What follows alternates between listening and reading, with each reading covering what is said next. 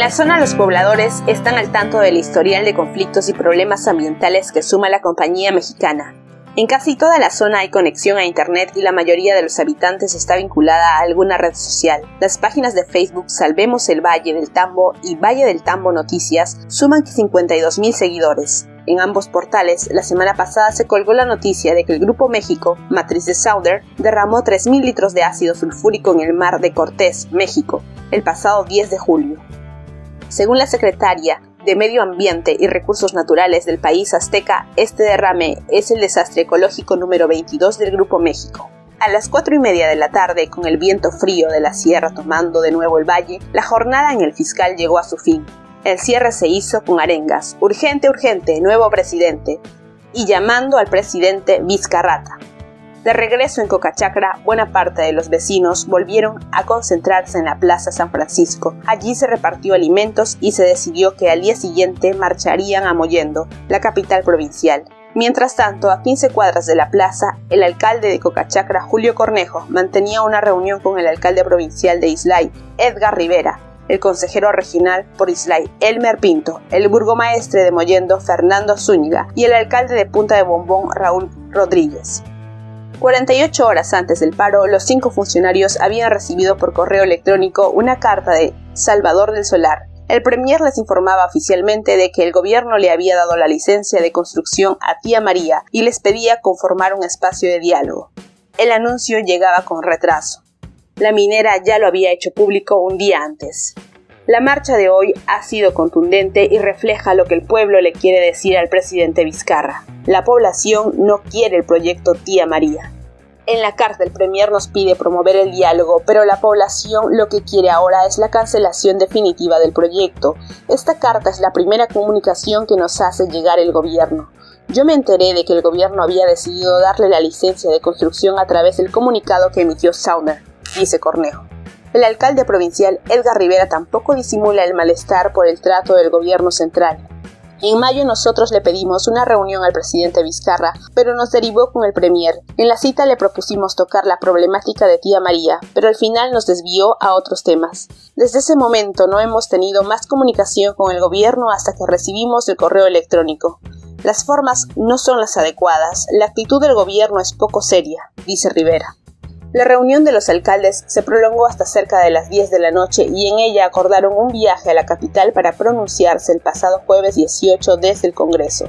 Nosotros no queremos muertes, pero eso inevitablemente va a suceder si es que el gobierno no da marcha atrás con el otorgamiento de la licencia de construcción del proyecto. La gente del Valle del Tambo está dispuesta a dar su vida por defender sus tierras. Ayer el ministro de Energía y Minas estuvo en Arequipa, pero no se atrevió a venir al valle, dice Raúl Rodríguez, alcalde de Punta de Bombón. El martes Cocachacra amaneció nuevamente sin gente en las calles y otra vez alrededor de las 11, la Plaza San Francisco se comenzó a llenar. Antes de las once y media, los manifestantes se ponían rumbo a Mollendo. Mientras emprendían el viaje, visitamos la oficina que Sounder tiene en Cocachacra. El local de dos pisos situado frente al municipio semeja a un fortín, puertas de fierro, cámaras de video y seguridad particular. El local de dos pisos situado frente al municipio semeja a un fortín, puertas de fierro, cámaras de video y seguridad particular. Aquí funciona la oficina administrativa de la minera y la base Valle Unidos el proyecto de responsabilidad social que la compañía puso en marcha hace dos años y medio para ganarse la aceptación de los pobladores. Somos respetuosos y entendemos las preocupaciones y temores de un sector de la población.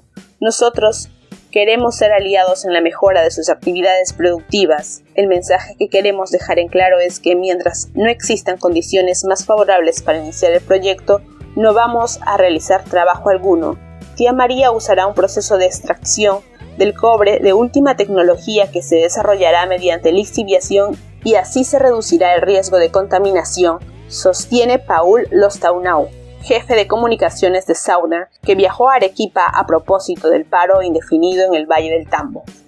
María Eugenia Salas, responsable de Valle Unido, dirige un equipo de 33 personas y señala que el trabajo social se ha centrado en tres ejes, financiamiento de proyectos productivos, campañas médicas y apoyo económico a colegios y postas de salud. En el 2018 realizamos 3.300 atenciones médicas e impulsamos proyectos productivos. También hemos hecho talleres de manualidades, danzas y deportes. Estamos cubriendo la tercera parte de la planilla del puesto de salud y promovemos clases de reforzamiento de matemáticas a los estudiantes. Estamos trabajando en estos proyectos de la mano con la empresa Apoyo, explica Salas.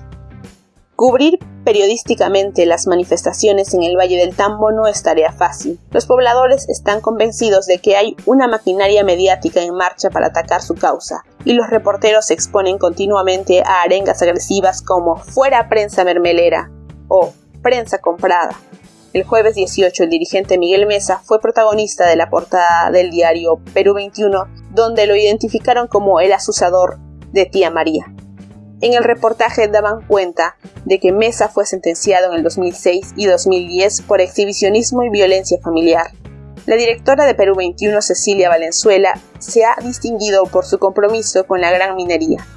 El esposo de Valenzuela, Alfredo Torres, es director de Ipsos, la encuestadora que señaló que el 59% de pobladores de Islay estaba a favor de Tía María. Las últimas declaraciones del presidente Martín Vizcarra anunciando que no hay marcha atrás en lo de la licencia de construcción caldearon los ánimos en Valle del Tambo. No se puede anular la licencia de construcción. Tenemos que conversar y fruto del diálogo encontraremos las soluciones. Hay que distinguir el trámite administrativo legal y el de la licencia social, dijo el martes 16. El gobernador regional Elmer Cáceres, desde la otra orilla, también puso su cuota de carbonero al darle al Ejecutivo un plazo impertinente de 72 horas para anular la licencia. 37 kilómetros son los que separa Coca Chacra de Mollendo y el trayecto sirve para ver, en toda su extensión, el Valle del Tambo. A la altura de la playa El Sombrero, en el distrito de Mejía, los manifestantes hicieron una parada para mostrar a la prensa las ocho perforaciones de pozos que Sauner hizo en la zona. Aquí la Sauner va a construir supuestamente su planta desalinizadora para abastecer a la mina. En esta zona había chacras, acá hay aguas subterráneas de río.